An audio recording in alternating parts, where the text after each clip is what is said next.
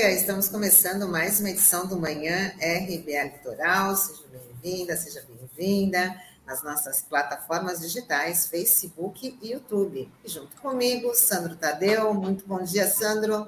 Olá, bom dia, Tânia. Bom dia, Taigo Norberto, aqui nos nossos bastidores. E um bom dia especial a todos os internautas da RBA Litoral. Bom, e a gente começa a edição de hoje, 13 de dezembro, com um grande lamento pela perda do jurista e ex-vice-prefeito de Santos, Sérgio Sérgio, que faleceu no sábado, aos 86 anos, vítima de um AVC. Sérgio Sérgio deixa um grande legado na sua trajetória em defesa da democracia e da justiça social. Mais uma grande perda para a gente, né, Sandro? É verdade. O Sérgio Sérvulo a gente já vinha monitorando o quadro de saúde dele, né, que já não era muito bom nos últimos dias, e a gente lamenta, né, a perda dele, que sempre foi um entusiasta da democracia, um defensor dos direitos humanos. Aqui na OAB de Santos, ele foi o primeiro presidente, né, dessa dessa comissão de direitos humanos aqui da OAB Santos, ele esteve à frente também dessa entidade, é, eu passei a ter um contato mais próximo com o Sérgio Sérvulo é, a partir de 2007, eu recém-formado na faculdade de jornalismo e ali no Fórum da Cidadania. E naquela ocasião a gente começou a discutir um projeto que acabou não é, sendo viabilizado, que seria uma espécie de observatório dessa é, de, dos direitos humanos aqui da nossa região, né? Enfim, que é algo tão necessário diante das inúmeras violações que a gente tem aqui nas mais variadas esferas, né, seja na educação, questão de habitação, da assistência, saúde, né, enfim. E a gente lamenta a perda do Sérgio, que ele, é, como eu destaquei aqui, ele sempre foi um democrata, é, um homem de esquerda, ele foi um dos criadores da, da articulação da, é, da frente do Fórum Social aqui da Baixada Santista, ao lado do Célio Nori, é, mais um integrante do, do Fórum da Cidadania que se vai nesse ano. É, primeiramente foi o Célio Nori, né, que a Covid o levou, posteriormente o Uriel Vilas Boas, que esteve à frente do Fórum da Cidadania, e o Sérgio Sérvulo também. E também queria destacar é, que ele teve uma passagem muito importante no poder público, né? Em âmbito nacional, ele foi é, secretário, né? ele foi o, o chefe de gabinete do Márcio Tomás Bastos, né, ministro da Justiça, é, primeiro-ministro da Justiça do governo Lula, e também aqui no âmbito municipal, ele foi o vice-prefeito da, durante a gestão da Telma de Souza, de 89 a 92. E o Sérgio, ele foi um, um Sérgio Sérgio foi uma pessoa muito importante, justamente naquele momento onde a Constituição era uma novidade, é, Santos foi um, um, palco de muitas experiências inovadoras na gestão pública e a, uma das principais delas foi justamente a intervenção municipal no, na Casa de Saúde Anchieta, que era conhecida como a Casa dos Horrores ali, que funcionava como um manicômio ali na, no imóvel ali na Vila Belmiro, né? E o, o Sérgio Sérvulo ele foi muito corajoso naquela época, que ele, além de ser vice-prefeito da cidade, ele acumulava o cargo de secretário de assuntos jurídicos, e ele deu um respaldo jurídico muito importante para o pessoal da saúde fazer aquela intervenção, que isso houve é, uma disputa acirrada na justiça, né? E muitas dessas decisões tomadas então pelo governo passaram pelo aval ali do Sérgio, né? Que por conta da sua ideologia, de sua inteligência e do seu comprometimento com, com, com a sociedade, é, veio, vieram alguns frutos ali, né? Então a gente agradece aqui, deixa os nossos sentimentos aos familiares e ao legado que ele deixou para todos nós. E dando continuidade aqui, Tânia, é, falando sobre a questão da democracia, né? Ontem, seguranças e apoiadores de Bolsonaro protagonizaram mais um ataque à imprensa. Desta vez foi na Bahia, durante visita do presidente às áreas alagadas em Itamaraju repórteres cinegrafistas das TVs Globo e SBT foram agredidos e um apoiador fanático quis arrancar os microfones dos jornalistas. Vamos ver o vídeo.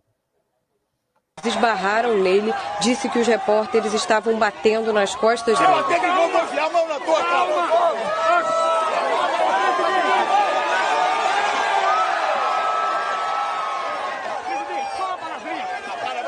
Um apoiador do presidente, que estava em volta, puxou os microfones e o aparelho da TV Bahia teve a espuma rasgada.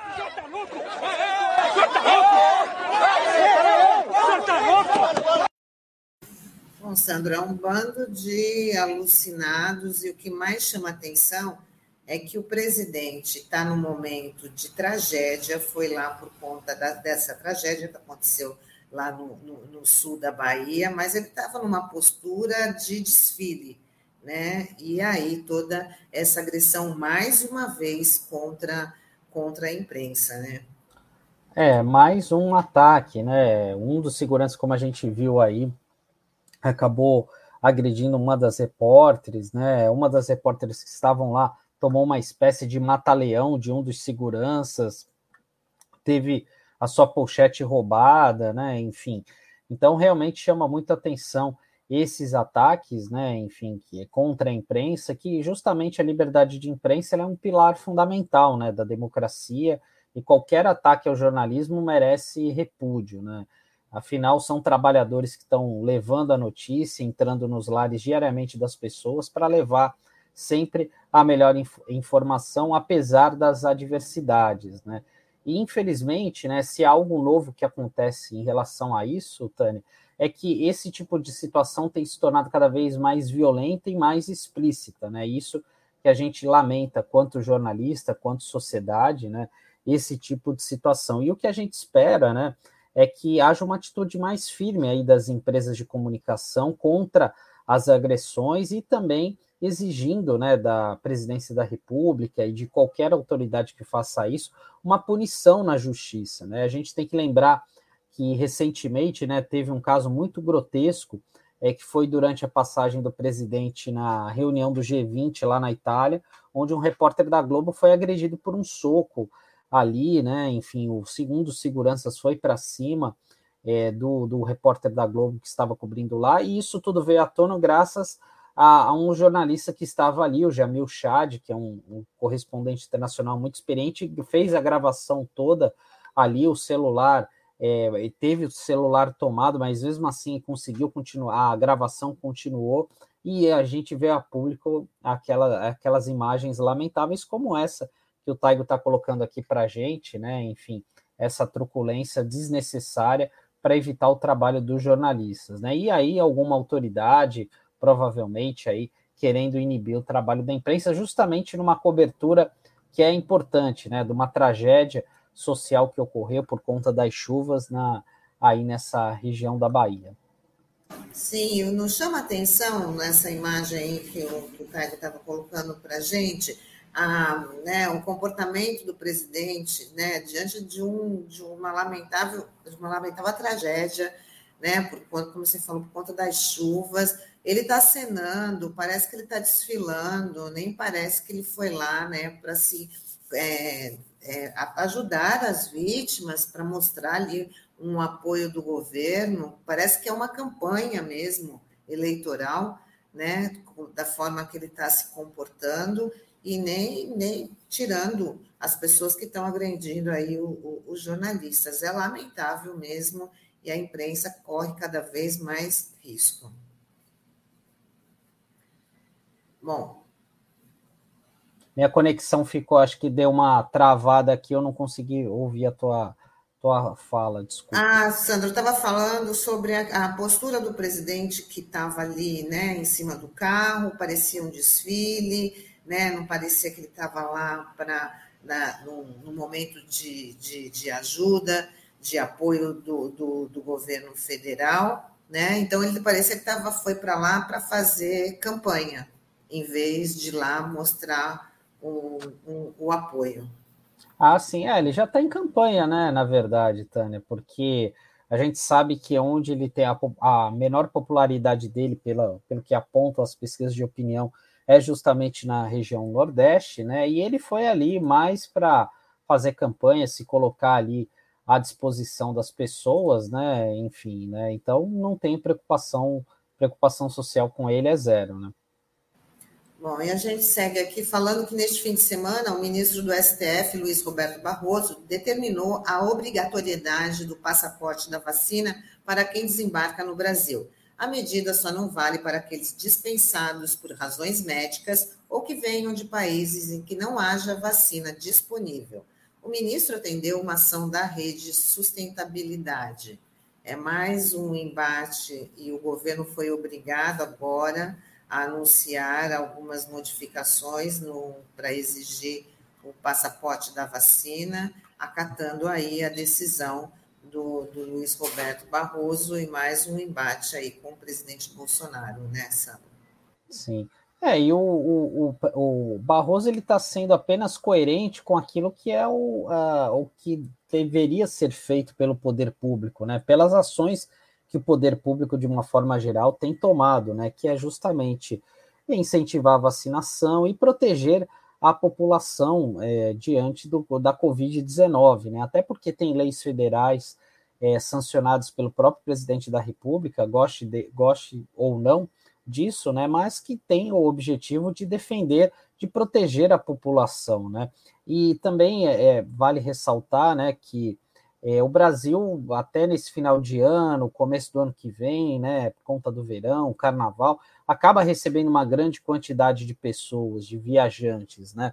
Então, por isso que essa medida é mais do que necessária, né? E também falar que, assim, é, e até tem um trecho dessa decisão do Barroso que é interessante, dessa liminar, né, que ainda vai ser apreciada é, pelo plenário virtual ali do STF, é que ele fala, ele faz a seguinte consideração, né, que num país onde até mesmo há dificuldades para efetuar o monitoramento de presos com tornozeleira eletrônica, né, essa quarentena ela é mais do que necessária, né, até por conta da cautela que a gente precisa ter para que novas cepas do, do vírus, do coronavírus, não atinjam a população como um todo, né? E a gente precisa alertar que é importante a vacinação, a gente tem uma irregularidade muito grande, né, uma desigualdade muito grande dos números, enquanto aqui em São Paulo é, a gente está batendo a casa dos 80% das pessoas que tomaram a segunda dose da vacina, é, tem outros estados que estão tá na faixa de 40%, como por exemplo o Acre, né? Então, isso,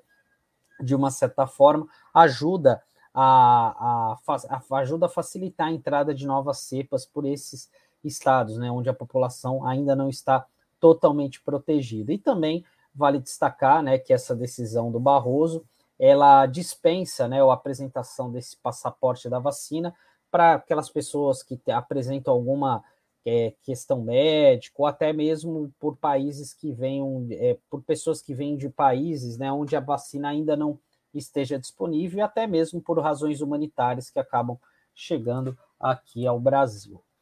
E a gente vai continuar falando sobre é, a vacina, né? Porque o Ministério da Saúde informou ontem que o processo para recuperar os registros de quem foi vacinado contra a Covid-19 foi finalizado e que os dados não foram perdidos. O Conecta SUS foi invadido por hackers na última sexta-feira e ainda está fora do ar.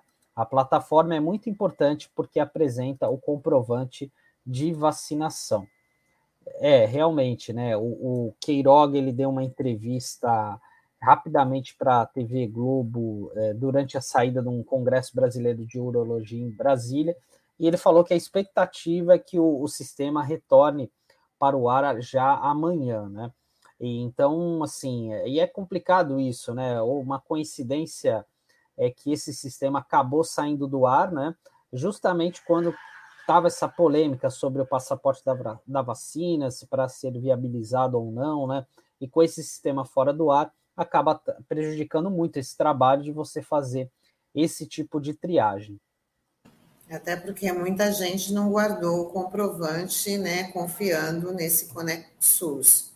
Então, isso que é sempre recomendado guardar aquele comprovante de papel mesmo, conta para quando acontecer essas coisas, né, a gente ter aí uma segurança da comprovação da vacina. Bom, chegou a hora da gente conversar com o nosso amigo Sérgio Pardal, para a gente ficar por dentro da Previdência, né? E hoje ele vai falar do tema sobre aposentadoria especial para quem trabalha em condições insalubres, periculosas ou penosas. Vamos embarcar o Pardal.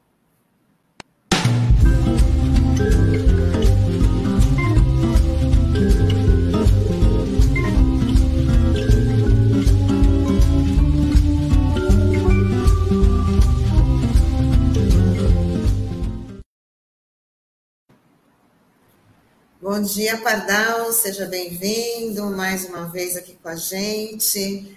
Antes de entrar no. Está ouvindo a gente? Estou ouvindo perfeitamente. Tudo bem, Taninha? Ótimo. Bom dia, bom dia, bom dia, Sandro. Bom dia ao povo que nos escuta. Bom dia, Taigo e, e todo mundo. Antes Diga da lá. gente entrar no seu tema, né, vamos falar um pouco do, do jurista Sérgio Sérvulo, que deixa aí um grande legado que você também conheceu bastante. Muito. Né? Vai fazer muita falta. Muita falta. Olha, eu, eu sempre costumo dizer que o Sérvulo foi presidente da OAB quando ninguém queria ser.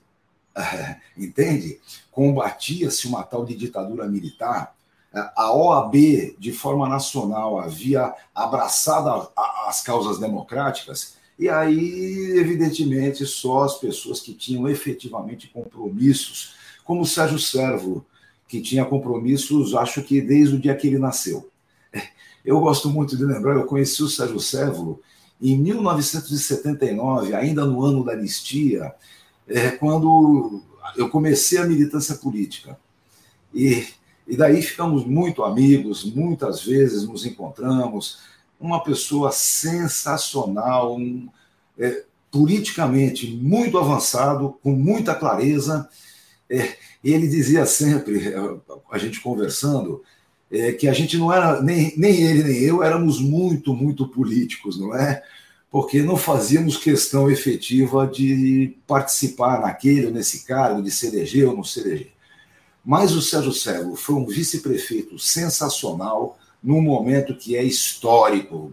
A amiga Thelma de Souza, prefeita, depois Davi Capistrano, aquele momento importantíssimo na história de Santos. E Sérgio Sérvulo da Cunha estava lá presente. É, vai fazer muita, muita, muita falta. É, evidentemente, a gente não, não, não pode é, chorar em si a morte, até porque o Sérvulo morreu como queria. Ainda na militância, ainda na sua participação e com a família ao redor, dando aquele carinho que ele tinha. Uma figura que, que englobava tudo aquilo que você podia querer como, como é, excelência moral. Era de uma generosidade ímpar, uma figura vai fazer muita falta, mas que é, eu gosto muito de lembrar o, o, o, Dia dos Mortos mexicano. Os mexicanos dizem que para os mortos não morrerem, o que eles precisam é ser lembrados. Então, você pode ter certeza que Sérgio Sérvulo da Cunha, com certeza, é eterno, porque não tem como não lembrar dele e com todo carinho, com tudo aquilo que, que, que se pode ter. É isso. Aí, perdão. Agora vamos falar dessas aposentadorias aí, mais um saco de maldades? Pardal. Sabe o que acontece, Tânia? Tem algumas coisas que são deveras importantes, que a gente sempre está ressaltando. Por exemplo, aquele tal de conceito, sabe? Conceito. Isso é aquilo lá por essa e essa razão. Pois bem, a aposentadoria especial, no meu modesto entendimento, era uma espécie de aposentadoria por tempo de serviço, com o dito cujo tempo de serviço reduzido em razão da exposição às condições insalubres, periculosas ou penosas. Bom, a partir de 95, com aquela violência neoliberal, a briga começou séria, né? É, tentando achincalhar com a aposentadoria especial, transformar numa espécie de invalidez. Bom, a briga foi feia durante muito tempo. Para vocês terem uma ideia, é, nesses últimos tempos, podem ter certeza que o que eu vou dizer é verdade estatisticamente. De cada 10 aposentadorias especiais que o INSS paga, sete foram conquistadas judicialmente. Então, imaginem vocês. Bom, Bem rapidamente, a aposentadoria especial, ela teria três formas: 25 anos, 20 anos ou 15 anos. Não se animem.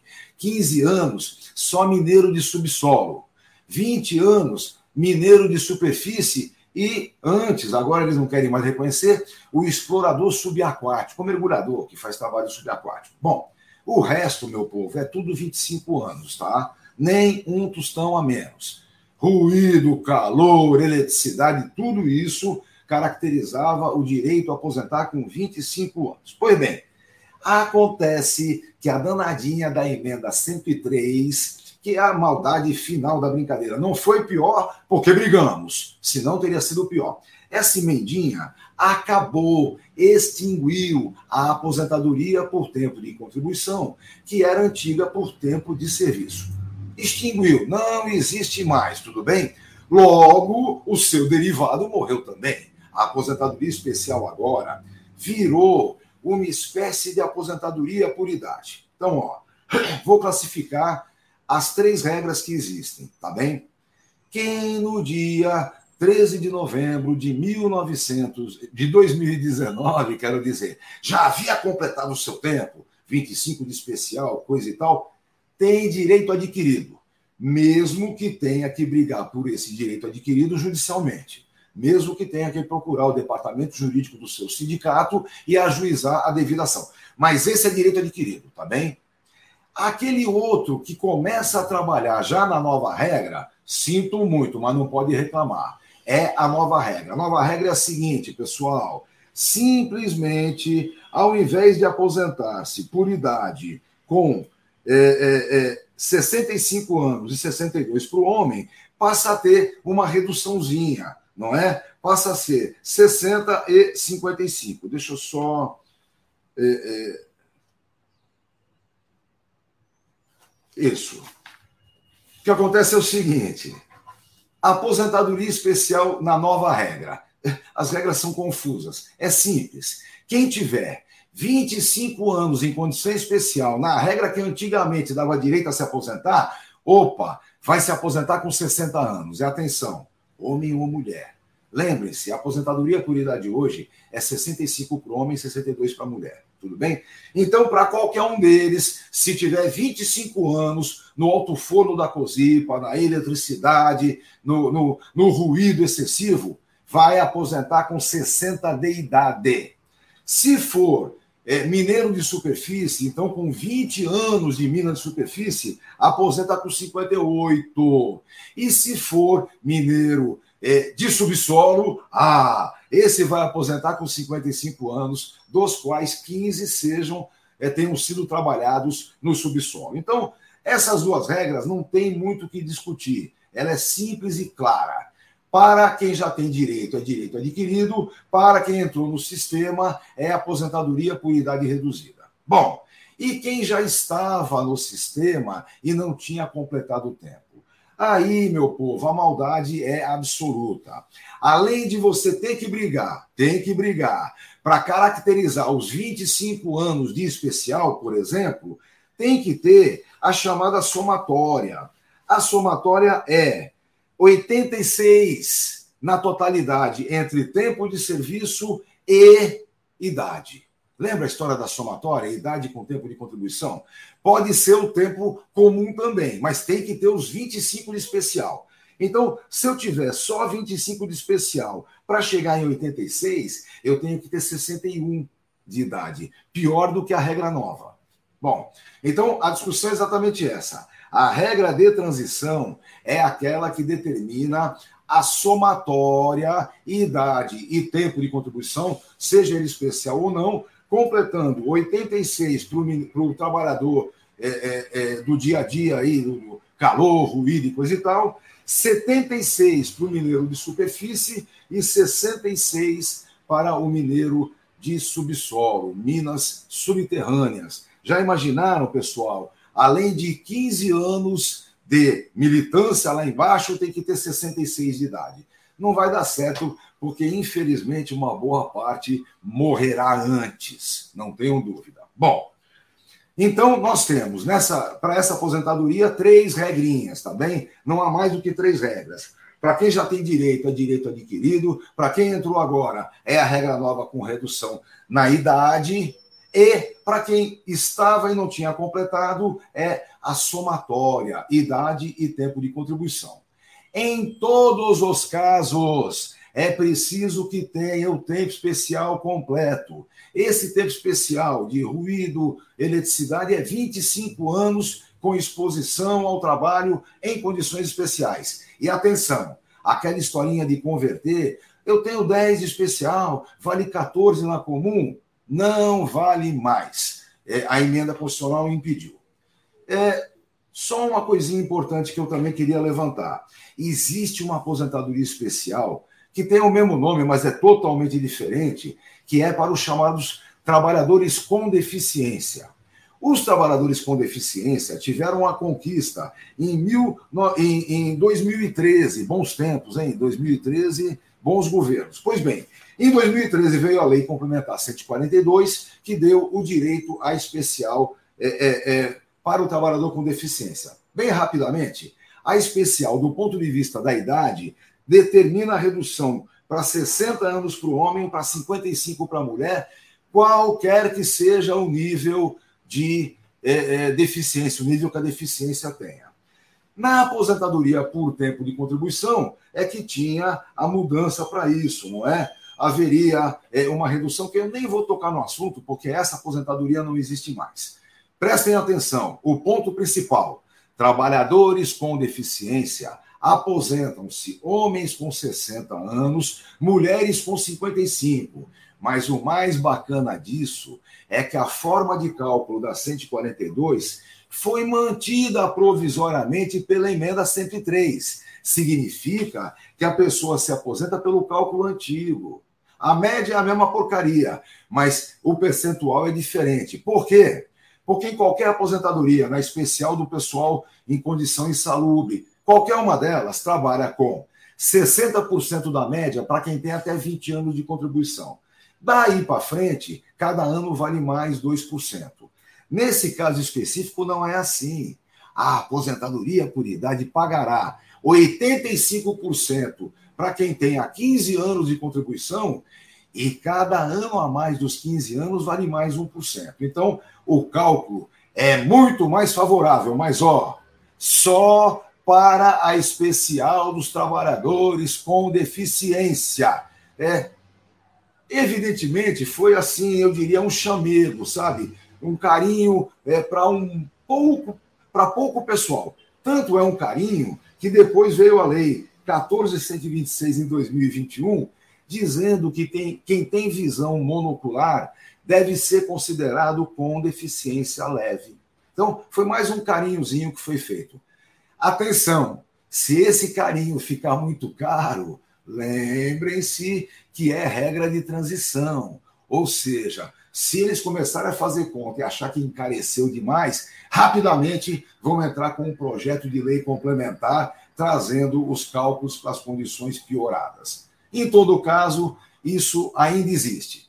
Lembre-se, você que trabalha em condição insalubre, periculosa ou penosa, Procure o departamento jurídico do seu sindicato. Vá ver quais são as condições efetivas que você tem para ainda fazer valer é, esse direito que foi uma conquista em 1960, uma conquista que foi sendo aprimorada, trabalhada, é, é, eu diria como um diamante foi sendo lapidada para chegar na Constituição de 88 e na Lei de 91 avançadíssima. Depois, apanhamos do neoliberalismo até chegar à condição atual. É isso, Tânia. É, esses são os grandes problemas dessa emenda 103. Vamos mudar isso com certeza, não é? Ano que vem, vamos eleger um Congresso decente, com o Luiz no fim do túnel e garantir que a gente é, retorna ao Seguro Social dos Trabalhadores, que completa, daqui a dois anos, 100 anos de idade é, legal de idade é, legislativa, não é? Que é a lei é, é, é Eloy Chaves de 1923, importantíssima. É isso, Tânia, diga Verdade, lá. Pardal, é, é uma perda atrás da outra, a gente não aguenta mais, né? Então, essas informações também são bastante importantes, você deu um recado também é, é muito importante, que tem que procurar mesmo ó, os seus direitos, o departamento jurídico, porque muita gente não sabe disso né? Aceita é verdade. O, que é imposto ali e não tem essas informações para correr atrás dos seus direitos, né? Então, o que você fala é muito importante. E veja como são as coisas, Tânia. É, na aposentadoria especial, a briga sobre a sua, o seu conceito foi muito grande. Enquanto nós defendíamos que é uma espécie de aposentadoria por tempo de serviço, outros defendiam que era uma invalidez presumida. Para ter uma ideia do que, que muda, se é uma aposentadoria com tempo reduzido pela insalubridade, periculosidade e penosidade, é uma coisa. Se é invalidez presumida, a periculosidade não daria mais direito. Os caras defendiam assim: não, risco só dá direito quando o risco acontece. Olha, faziam piada sobre a invalidez ou a morte que pode decorrer dessas condições. Então, evidentemente, essa foi uma briga que nós conseguimos garantir nos tribunais. Os tribunais, eh, nesse caso, nos foram favoráveis, até porque a gente brigou bastante, né? A questão do EPI, por exemplo, para quem quiser é só dar uma procuradinha no YouTube.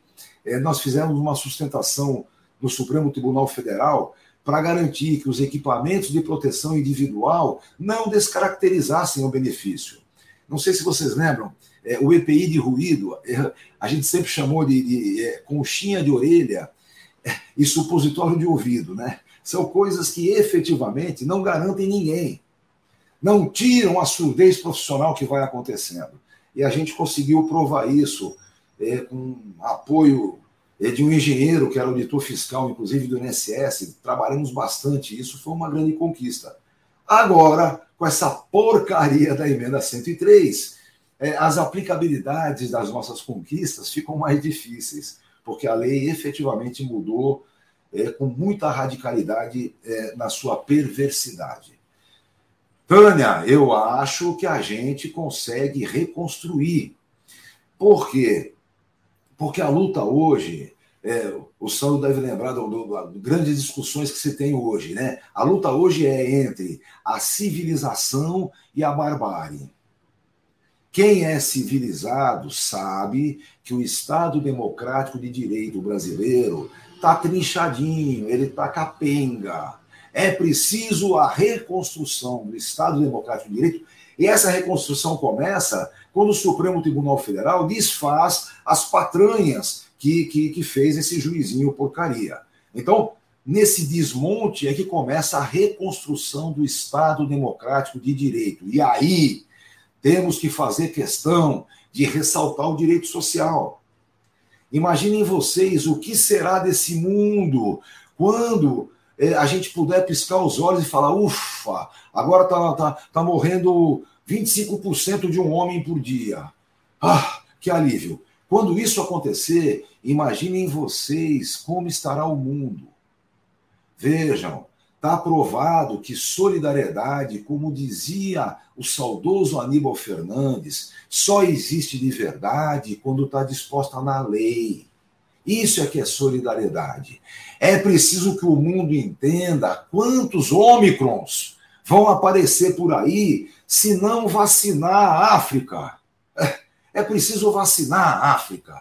Eu garanto para vocês que não tem um, um centésimo de africano negacionista do que tem aqui no, no Grande Irmão do Norte. É, garanto para vocês. Na África, estão todos eles bem conscientes, por mais incultos que possam ser, estão bem conscientes do que representa a vacinação, do que representa essa ideia coletiva. Enquanto tem americano lá negando, falando bobagem, não é? Eu, é aquilo que eu digo, eles querem negar é, tomar a vacina, mas não abrem mão de usar a saúde pública se o bichinho os alcançar, não é? Se o bichinho pegar eles, eles não abrem mão de querer. Olha, até o caixão eles vão querer de graça.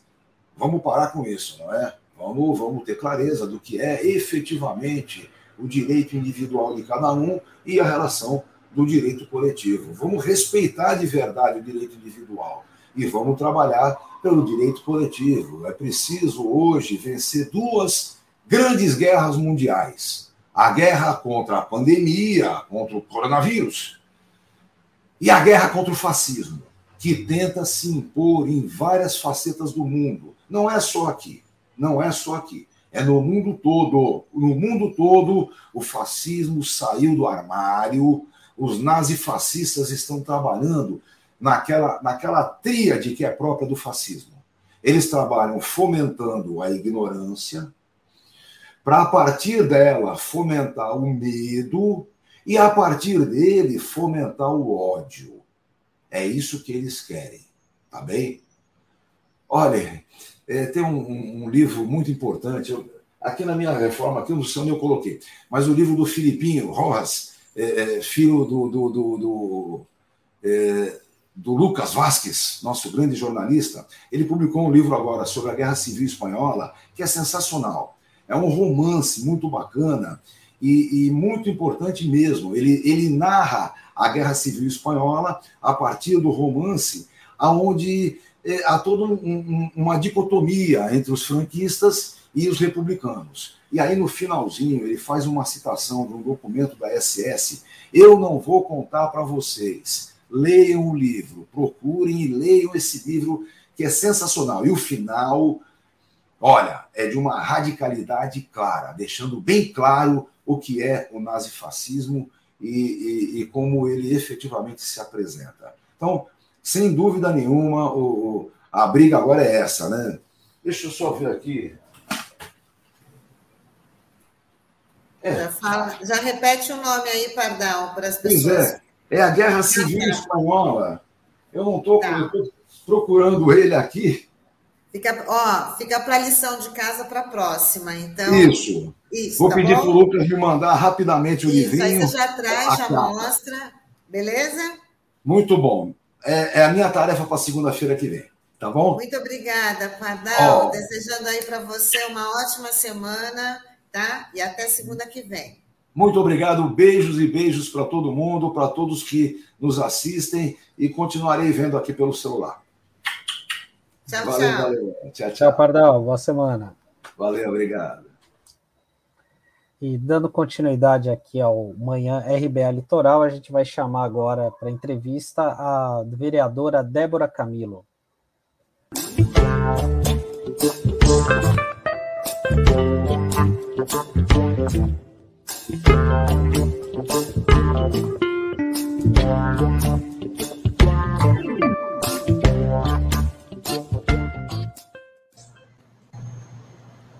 Olá, bom dia, Débora, como vai? Bom dia, Sandro, bom dia, Tânia, todo mundo que nos assiste, estou bem, muito, muito feliz de estar aqui com vocês hoje. Oi, Débora, faz tempo, né, que você Bastante. não vem falar com a gente, nós estávamos com saudades, né, Bastante. muito bom ter você aqui com a gente. Agradeço o convite.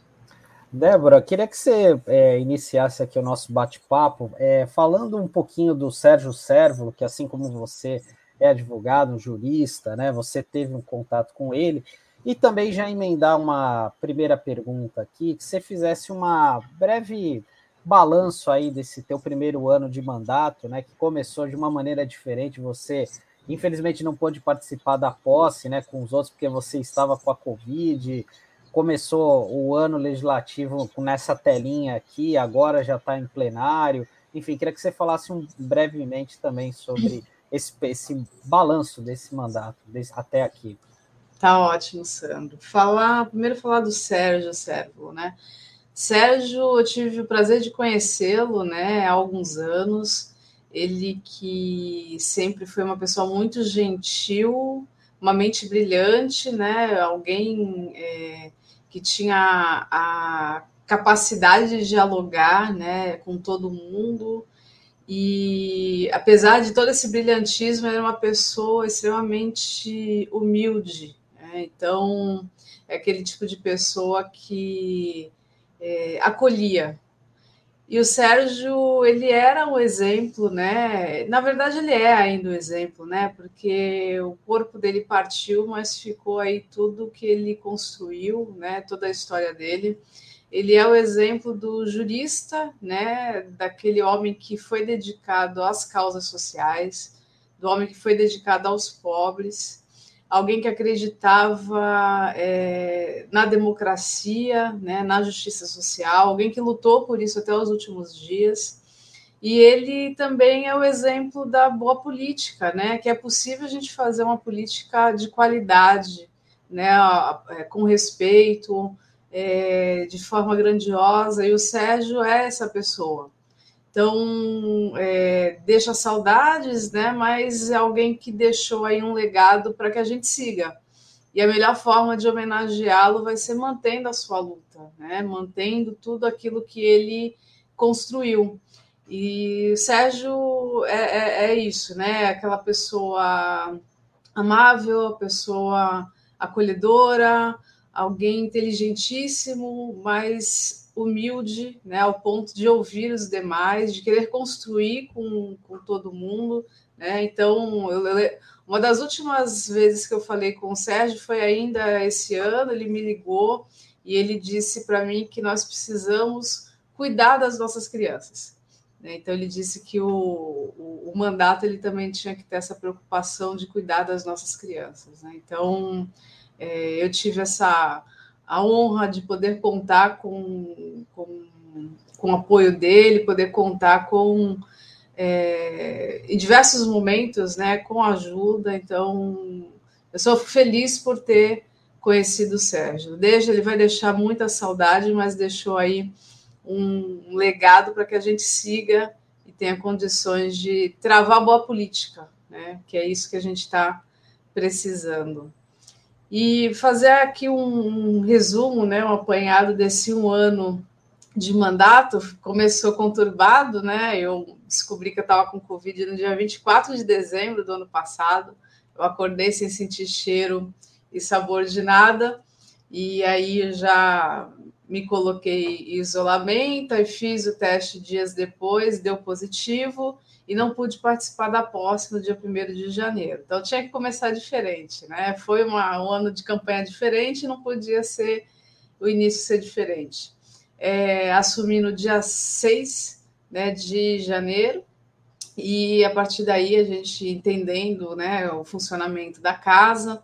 Foi um ano de muito trabalho, de trabalho intenso, né? Nós é, fizemos aí, é, apresentamos diversos projetos, né, entre eles o que foi recentemente aprovado aqui na casa, que é o projeto de combate à pobreza menstrual. Então, um projeto importantíssimo, um projeto de é, muito parecido com o que foi vetado pelo presidente, né? Então, foi um avanço.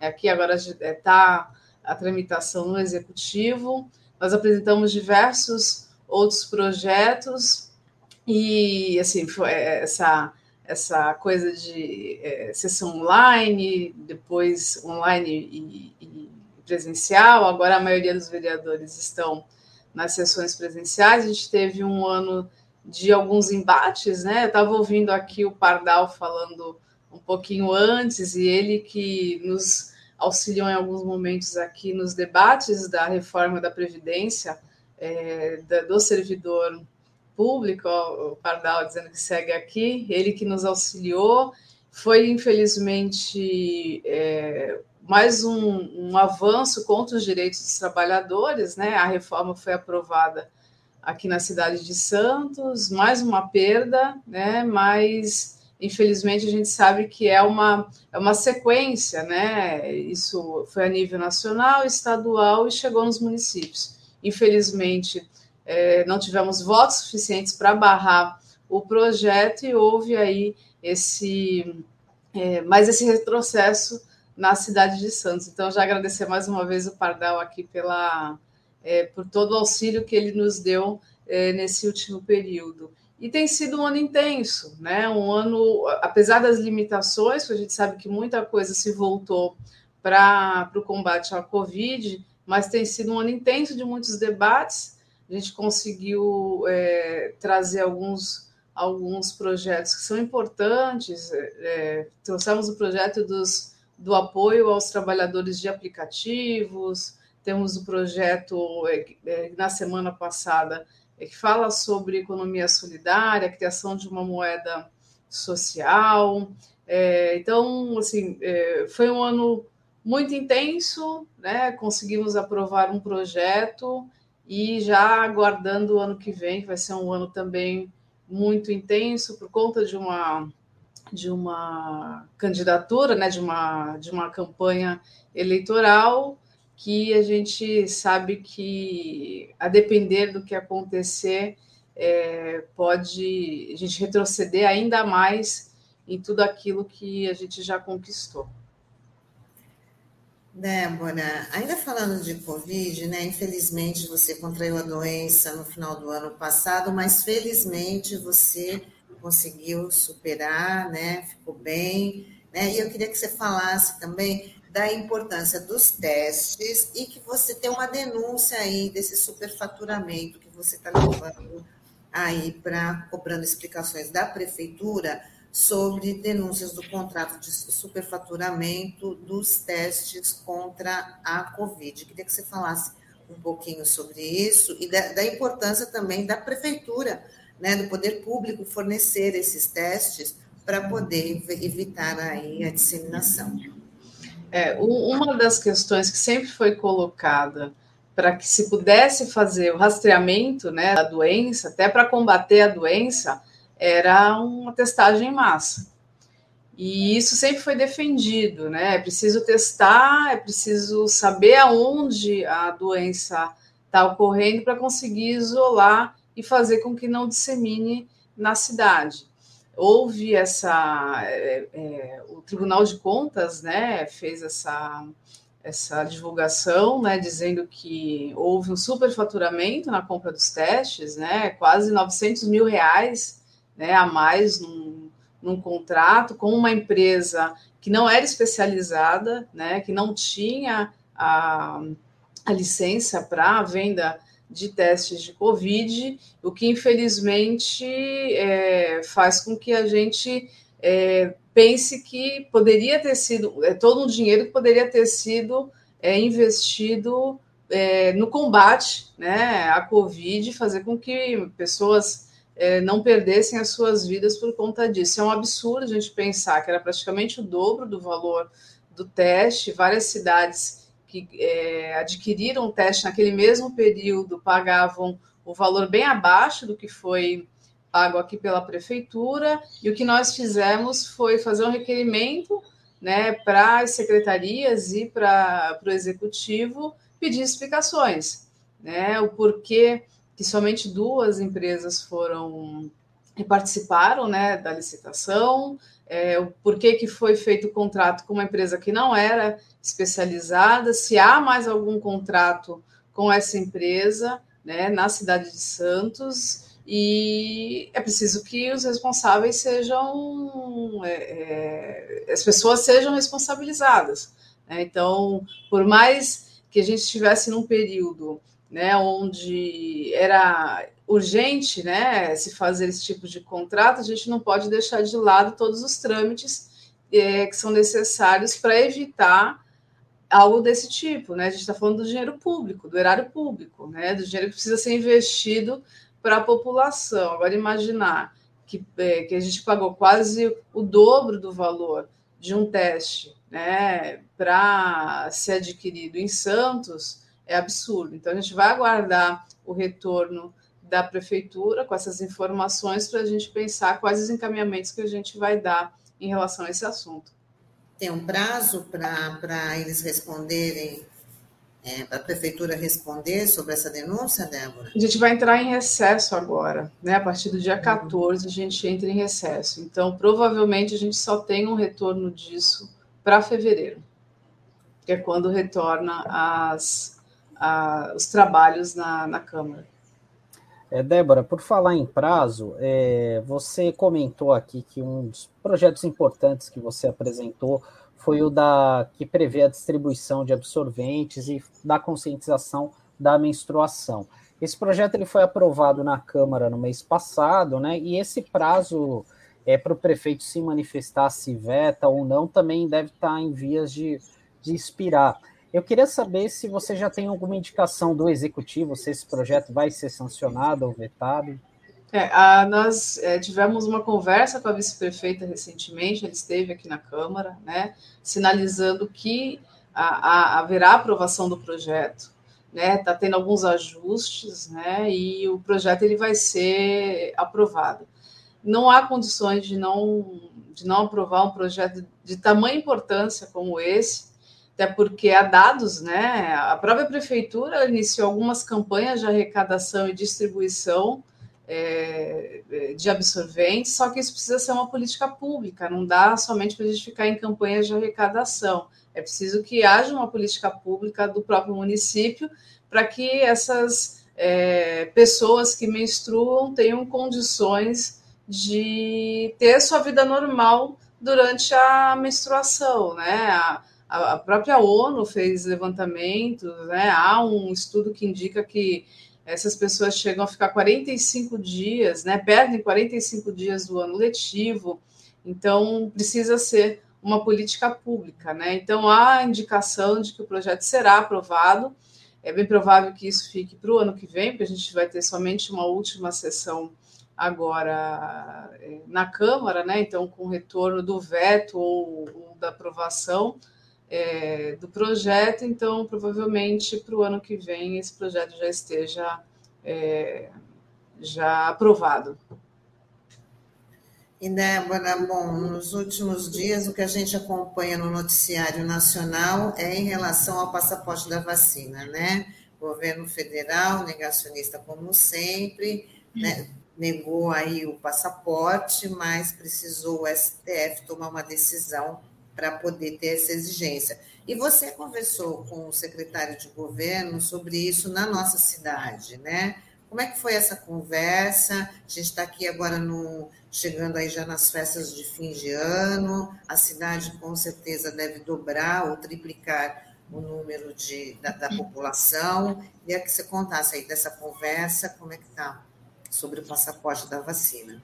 Tá, nós apresentamos um projeto né, de passaporte da vacina, é, houve até uma repercussão positiva, né? Nós ficamos até é, surpresos com, a, com esse retorno, porque é, por mais que a gente saiba que existe ainda né, um movimento anti-vacina, não é a maioria da população, né? Então, a maioria das pessoas né, querem a vacina, é, muitas acabam. É, a gente sabe que há um, um, um, problema com a comunicação, então, algumas pessoas idosas que tomaram a primeira dose não retornaram para tomar a segunda, então, preciso que a, é, o executivo também tenha essa proatividade da busca ativa, né, procurar essas pessoas para que elas coloquem em dia a sua, a sua vacina mas houve uma, uma repercussão positiva né, é, da população.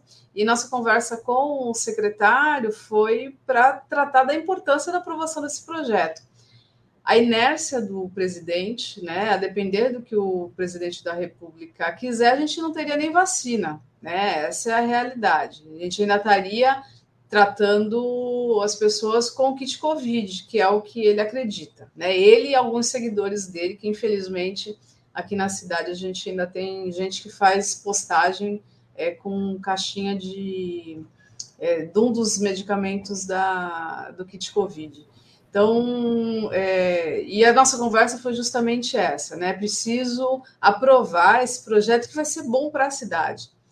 Quando é, cria-se regras, né? infelizmente criaram-se algumas regras na cidade em que não há um, um balizamento, né? Você tem é, uma forma que as pessoas é, precisam se portar dentro de um teatro que é diferente que elas se portam dentro de um cinema. Então, você não pode consumir alimento num teatro, que geralmente já não pode, né?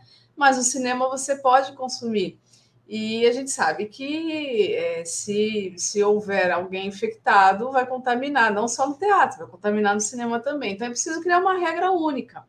E o passaporte, né, e a, tornar obrigatório a, a, o passaporte, ou seja lá, o aplicativo, mostrando que você está com, com as suas doses de vacinas em dia, facilitaria. Né? Então a gente vai entrar num momento de férias a gente já tem visto que há uma, uma possibilidade de, da cidade ela, ela ter muito turista, né? Porque as pessoas já estão há dois anos dentro de casa praticamente. Agora, com essa é, diminuição né, na rigidez do isolamento, a flexibilização vai fazer com que as pessoas saiam de casa e no, o litoral vai ser um dos locais procurados pela população. Então, aqui a gente precisa ter a garantia de que a gente vai estar num ambiente onde as pessoas elas estarão com máscaras, com distanciamento e com a vacina em dia. Então, é aquela coisa, não quer se vacinar, então não vai poder circular. E o projeto que a gente apresentou não prevê multa, porque é o incentivo mesmo para que as pessoas se vacinem, não é punir. É, não quer vacinar, vai ter que ficar em casa. E isso está sendo feito em outros lugares, né? Algumas cidades, aqui Bertioga já fez o passaporte da vacinação, alguns países é, já tornaram obrigatório, você não entra em nenhum estabelecimento se não tiver vacina. o próprio presidente precisou comer do lado de fora, né? Quando esteve nos Estados Unidos, porque não podia é, entrar num restaurante, teve que comer pizza do lado de fora do, do restaurante. Então, é uma medida para fazer com que as pessoas tenham a garantia de que, minimamente, isso também não quer dizer que está liberado tudo, né? Porque a gente sabe que tem aí a Omicron, e infelizmente o que Pardal colocou um pouco antes, se não houver né, essa, essa a vacinação, principalmente nos países que estão com mais dificuldades de adquirir né? Ou nos, no, eh, nos lugares onde há essa dificuldade, a gente vai ter novas variantes talvez mais letais. Então, são medidas que a gente precisa tomar. Conversa com, com o secretário essa semana haverá uma reunião com o, o comitê Covid, né? E a, lá a gente vai defender o projeto e a gente espera que haja aí a aprovação do projeto para que se coloque em prática ainda esse ano, porque as festas estão chegando, já não vai haver a festa do final de ano, né, do Réveillon, é, e é preciso tomar todos os cuidados para que a gente não tenha aí uma nova onda e a gente não quer perder mais ninguém para essa doença que infelizmente ainda está longe de desaparecer. Então a gente precisa tentar é, minimizar os impactos ainda do que está por vir. É, Débora, a gente sabe que uh, o, o, legislativo tem o objetivo de fiscalizar, né, como você tem feito, né, e ao mesmo tempo apontar saídas para problemas que existem aqui na cidade. Uma das questões sérias que a gente tem é a questão da grande desigualdade social, dessa crise financeira, né, por conta de medidas equivocadas do governo federal, enfim, e isso acaba esbarrando justamente quem está na ponta, né? E você apresentou algumas propostas, algumas sugestões ao governo municipal durante, durante essa crise, né, como a criação de uma renda básica é, municipal de cidadania, né, como já existe em outras cidades do país, é, moeda social, banco comunitário, e a gente está falando de uma cidade que tem um orçamento é, de quase 4 bilhões de reais, né, 3 bilhões e 600, segundo está projetado queria saber uh, quais foram as respostas que você teve do executivo para essas, para essas ideias que você sugeriu para amenizar é, a, a situação das famílias mais necessitadas aqui do município. É, nós fizemos a indicação e não houve um retorno, né? Por isso que agora nós apresentamos enquanto um projeto de lei. Né? Nós fizemos uma indicação ao executivo logo no início do mandato e como não houve resposta, nós apresentamos um projeto de lei. Santos, infelizmente, ela, apesar de ter o título de melhor cidade para se viver, nós sabemos que a realidade é muito diferente. Né? Eu moro na zona noroeste, é, morei boa parte da minha vida no bairro do Mapuco, hoje estou na, na zona noroeste, e nós sabemos que ali é uma região que é esquecida, né? Por mais que se diga que há investimento, nós sabemos que o, boa parte do investimento ela vai para áreas da cidade que já existem, né? Já existe infraestrutura. A gente está num período de pandemia, um período onde há um grande número de pessoas desempregadas e nós vamos entrar num outro momento, né, mesmo pós-pandemia, apesar de a gente não saber quando isso vai se dar, em que a crise ela vai permanecer. E a possibilidade dessa crise agravar é muito grande. Dificilmente a gente vai ter uma geração de emprego nos moldes que a gente via anos atrás, né? Com carteira assinada, as pessoas com registro. A gente passou por uma reforma trabalhista que veio justamente para acabar com, com o direito do trabalhador e da trabalhadora, e a tendência é piorar. Né? A gente tem visto indicativos é, como esse recentemente. Então, é preciso criar né, mecanismos que façam com que essas pessoas né, que já estão numa situação de vulnerabilidade tenham condições de é, sair dessa crise. E não tem como é, ser diferente, né? É preciso que o Estado, nesse caso o município, ele tenha aí um papel é, fundamental é, nisso. E o projeto né, da renda permanente é justamente para garantir renda para essa parcela da população em vulnerabilidade, que não vai conseguir de outra forma sair dessa situação. Então, cria-se uma moeda social, né, que seria consumida somente no município. Outras cidades já tiveram experiências desse tipo. E isso faz com que essas pessoas tenham acesso à renda e ajuda o comércio local, que é diretamente impactado com a crise. Porque se você não tem pessoas consumindo, o, o, o comércio local vai ser impactado. E a gente sabe que eram justamente né, as micro e pequenas empresas que geravam a parte dos empregos, e foram essas empresas que foram atingidas nesse momento de crise. Então, essa, essa renda permanente, ela vai é, ajudar inicialmente, né, vai atingir inicialmente é, 10 mil famílias, e com essa renda, essa moeda social que só pode ser consumida dentro do município. Isso vai girar para o próprio município, né? Então, o próprio município vai arrecadar. Então, é um projeto que tem viabilidade, né? Outras cidades já colocaram em prática e há condições de, de viabilizar. A gente apresentou o projeto, agora ele vai passar pelas, é, pelas comissões, né? E a gente espera que seja aprovado aqui na Câmara e também seja sancionado pelo Executivo.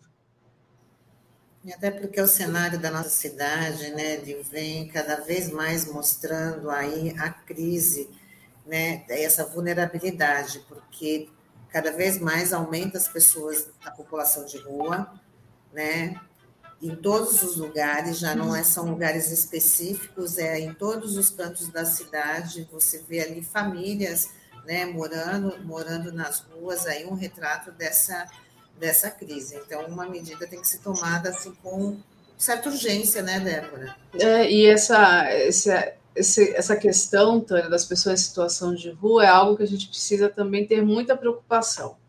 Infelizmente, né, o que a gente ouve são discursos colocando essa, essa, essas pessoas como é, inimigas do restante da sociedade, né? Como que se tivesse que ser resolvido é simplesmente tirá-las né, de frente dos olhos dos turistas ou da população, fingindo que elas não existem. Mas a gente está numa crise, o número de pessoas em situação de rua tem aumentado e é preciso ter políticas que façam com que essas pessoas tenham condições, né, uma vida digna de sair dessa situação. Então, não dá simplesmente para a gente fingir que elas não existem, como você colocou, tem aumentado muito o número de pessoas em situação de rua. Elas estão em todos os bairros da nossa cidade e é preciso criar políticas para que elas tenham condições de sair dessa situação. Não dá para a gente criar uma única forma de lidar, porque são vários os motivos que fazem com que as pessoas estejam nas ruas. Pode ser um problema de, é, de renda, a pessoa perdeu a renda, não tem condições de pagar um aluguel e está na rua com a família. Pode ser uma, uma questão é, é, de é, uma pessoa adicta que saiu por conta das drogas, de casa, uma questão é, é psicológica, são vários, são vários fatores que podem fazer com que uma pessoa esteja em situação de rua. E a gente não pode querer tratar da mesma forma. Então, cada vez mais é preciso que a gente crie, é, avance nas políticas né, para as pessoas em situação de rua, para quanto antes a gente consiga tirar essas pessoas, dar condições para que essas pessoas saiam das ruas. E a, a, o projeto né, de uma renda básica permanente ela vai impactar diretamente essas pessoas que são as que estão no maior vulnerabilidade na nossa sociedade. Com certeza. Débora, muito bom ter você aqui com a gente. Né? Demorou, mas você retornou para conversar aqui com o pessoal do Manhã RBA Litoral. E queria desejar aí um ótimo fim de ano, um ótimo Natal, um ótimo ano novo, sucesso na sua na sua luta lá na Câmara, nos representando, representando muito bem, né? E agradecer hoje a sua disponibilidade de participar aqui com a gente. Tânia, Sandro, agradeço mais uma vez o convite. Para mim é, é, muito bom estar entre os nossos, né? A gente poder falar sobre aquilo que realmente a gente acredita e sempre é, propor algo de bom. Também desejo um ótimo fim de ano, boas festas e que o ano que vem realmente a gente consiga não só renovar as nossas esperanças, né, mas que realmente a gente consiga é, alcançar né, algo que a gente almeja. Primeiro, é, tirar esse negacionista do poder, né, porque não dá mais para a gente aceitar tamanho retrocesso que a gente consiga cada vez mais avançar numa sociedade justa, uma sociedade igualitária, é o que eu desejo para nós no ano que vem. Muito obrigada. Ótimo dia para você, Débora. Tá ótimo, Débora. Até a próxima. Até mais. Tchau, tchau. Com isso, a gente encerra o nosso Manhã RBA Litoral de hoje, edição desta segunda-feira, 13 de dezembro, agradecendo aí a companhia. E hoje tem arte bancada, temos o Donald Taibo, ou só o post? Vamos. Acho que tem um card animado, Daniel. Ah, é, vai ser o Núbio de Almeida Lima para falar sobre as corridas de rua no Brasil. Então, lembrando para os nossos internautas que o Arte Bancada vai ao ar toda segunda-feira às 5 e meia da tarde. Então, hoje é só sintonizar, né? é só acessar lá a RBA Litoral para conferir o Arte Bancada, que tem o Donald Verônico, a, a Camila e o Átila. Bom, recado dado. A gente encerra a edição de hoje do Manhã RBA Litoral. Mais uma vez agradecendo aí a interação e a audiência de vocês. A gente está de volta amanhã, né, Sandra? É isso aí, pessoal. Até amanhã. Tchau, tchau. Tchau, tchau.